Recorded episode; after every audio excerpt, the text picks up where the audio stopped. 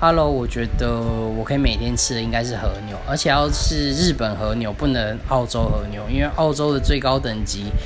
跟日本的还是，我觉得真的是还是差了一大截，就是一吃就会发现那个高下立判。那我这个月有去吃那个新一新天地 A Four 的松板亭哦，那个和牛真的是太好吃了，虽然分量少少，但是那个横膈膜啦、牛舌就是脆脆的，然后。又甜又嫩，整个就是让人非常的回味。那我觉得最大的差别跟那种好事多卖的那种牛排最大的差别是，和牛几乎没有什么那种